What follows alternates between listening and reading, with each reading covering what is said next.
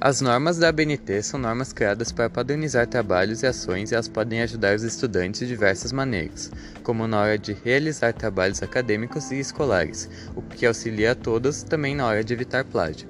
Nesse sentido, as normas da ABNT mostram a forma correta de citar livros, falas, artigos científicos, sites, etc., sem plagiar o conteúdo presente nessas obras, sempre dando crédito ao autor delas.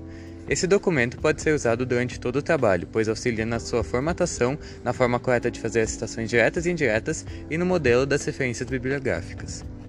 A citação direta precisa que o texto seja destacado do restante, usando aspas, e se o texto conter mais de três linhas, deve ser usado o recuo.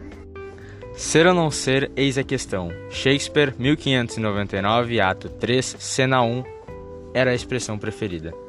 A citação indireta é quando o autor usa o texto de outros autores, mas com as suas próprias palavras, parafraseando e sintetizando as ideias do texto. Deve conter a fonte no final da citação.